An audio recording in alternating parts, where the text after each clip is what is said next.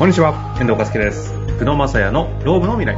久野先生よろしくお願いいたします。お願いします。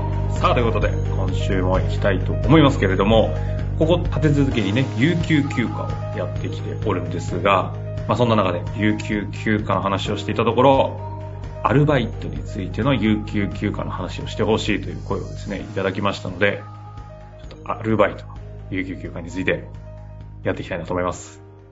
お願いします。あの、もうさすがに皆さん市民権得てるんですかね？アルバイトの方有給取れるって話って一時期、え？ー、みたいな時代あったじゃないですか。はい。い今どうなんですか？や、さすがに、あの、ネットとかで調べたら有給取れるよねって話にはなってるんですけど、やっぱり中小企業で会社によってはもう、もう意地でもパートには、パートとかアルバイトには、あの、有給があることを伝えないみたいな会社も、まあ、未だには存在してますね。あの、法律が変わったからとかじゃないんですよね。もうずっと前からそう、有給は、あの、はい。パートアルバイトにはありますね。だけど、なんかこう、表立ってそれが言われてなかっただけであってっていうことですか？そうですね。なるほどね。え、ちょっとどこから行きましょう？まず、その、どういうルールになってるかというあたりからですかね。そうですね。あの、まず、い一個前に話すると、なんかパートとアルバイトって、なんとなくこう、法律用語でも何でもないんですけど、違いってわかります？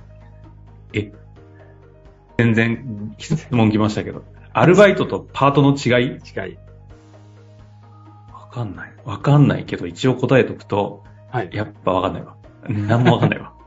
なんかイメージ、イメージ、あの、パートって、あの、だ、だいたい1週間に何回働くって決まってて、週4で1日5時間みたいな感じの、まあ、契約がある人を一般的には会社ではパートさんって言って、はいはい。アルバイトっていうのはなんかこう、不定期に来たり来なかったりするみたいな、これ今日シフト、しなんか気が向いたから行こうかなみたいな感じのアルバイト。そうーそうそうです、そうです。まあそういう感じが強いかなっていうところはあります。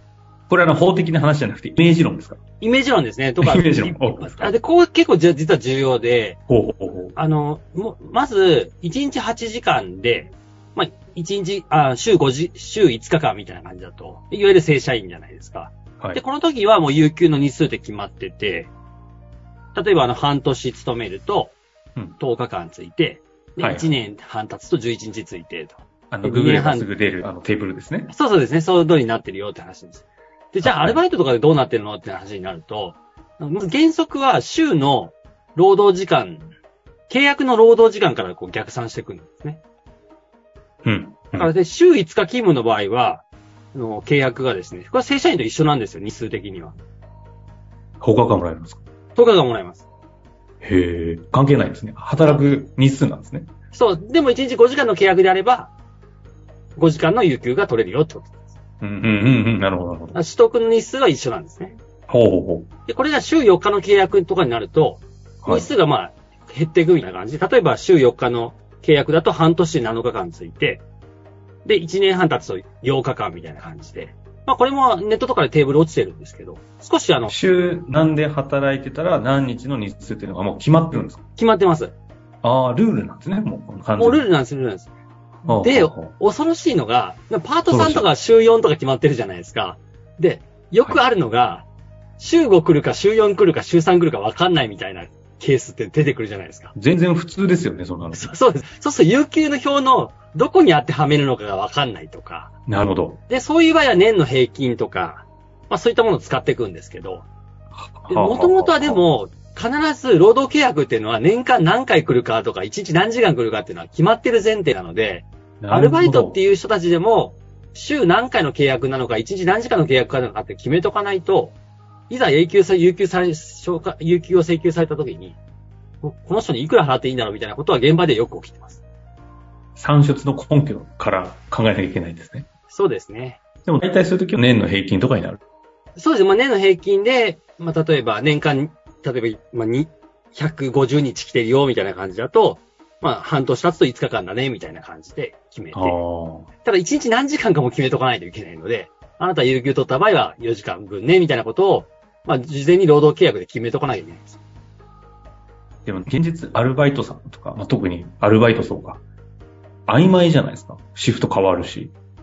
そうなんですよ。曖昧なんですけど、本来原理原則は決めとかなきゃいけないので。あ、そうなんですね。だからお客さんにはやっぱり、あの、まず労働契約っていうのを、まあ、実態に即した形で、そうすると契約だけ作っとけるとかめちゃくちゃ短く契約しようとする人出てくるんで、ああまあ、実態に即して、まあ、毎年契約をちゃんとこう、しっかりしといた方がいいよっていうアドバイスをしますね。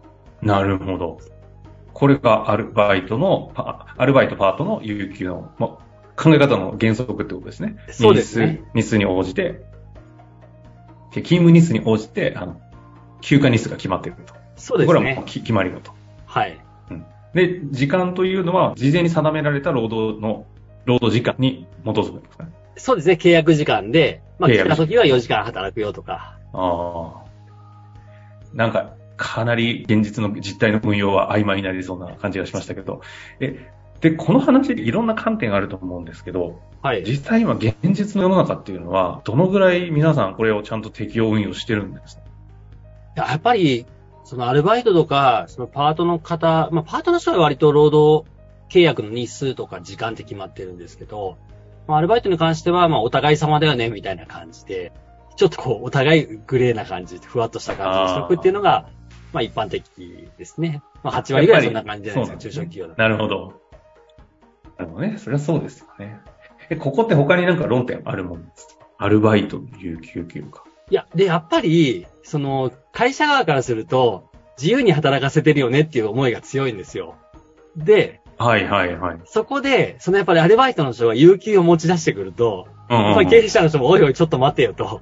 まあ、そんだけ自由にやっといて、急に休む時になったら、あの、有給を取るのかいみたいな、まあそういうのは結構、ゲームあるトラブルト、トラブルっていうか、まあ感情的な相談多いですよね。感情的相談絶対ありますよね。いや、もういいとか悪いじゃなくて、はい。でもこれ昔からの流れもあるからこそだと思うんですけど、昔、アルバイ、パートさんとかアルバイトの方が有給取るっていう、こう、常識がなかった分、来た時にびっくりしちゃって、はい、ちょ、ちょ、ちょ、ちょっと待ってよっていう、この、この感じですよね。そう、そうですね。え、みんなどうしてるんですか？いや、やっぱり、まあ、気持ちはわかりますよ。だって、自由に休めて、来たい時に来てるのに、なんで有給なのって思うかもしれませんけど、うん、やっぱり、そもそも契約がない、ないっていう前提に立っちゃうとそうなっちゃうんですけど、やっぱりもう契約があるっていうふうに思ってですね。で、あと、あの、まあ、経営的な観点からすると、結局、あの、1年間でまあ雇用したと思うしかないんですよね。で、その人の労働力を買いました。で、有給がまあ、さすがに全部取る人なかなかいないと思うんですけど、まあ半分ぐらい取られるよねっていうと、まあそれぐらい日数来ないっていう前提で、その人の労働力を買ったと思うしかまあないかなっていうところが、そう割り切るかどうかがすごい大事です。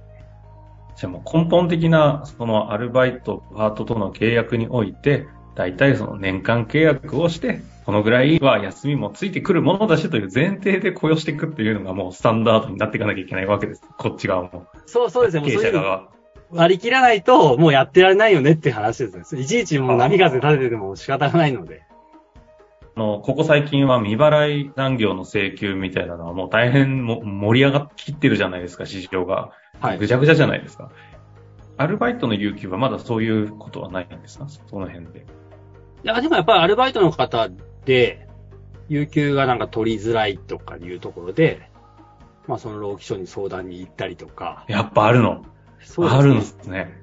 へあとアルバイトの人もちょっとマニアックなんですけど、週、はい、例えば5と、週5勤務のアルバイトって、10日間有給つくんですね。そりゃそうですね。で、通常の正社員と一緒。そうです、そうです。で、週4勤務の人って、3年半勤めると、10日間有給つくんですよ。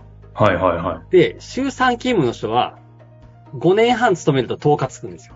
で、はいはいはい。この人たちは、ちょっと法律上マニアックなんですけど、5日間の強制取得の対象なんですよ。なるほど。なるほど。なので、やっぱり5日間これ逆に取らせないと、今度会社から労働法違反で。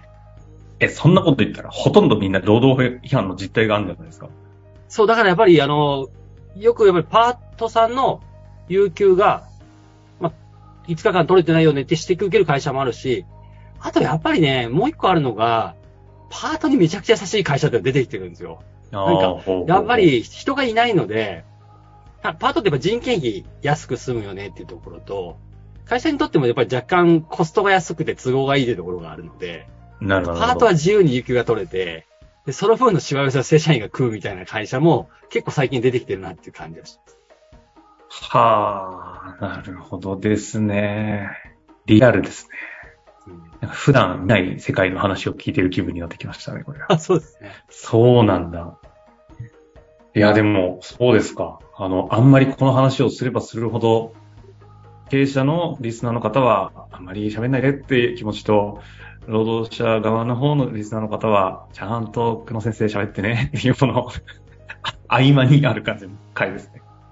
そそう、なので、まあ、経営者の方ももう問われるって前提に立って、うんまあ年間こそで考えると。うんで、休むもんだと思うっていう方が、まあ、経営としては正しいかなと思う。そういうことですね。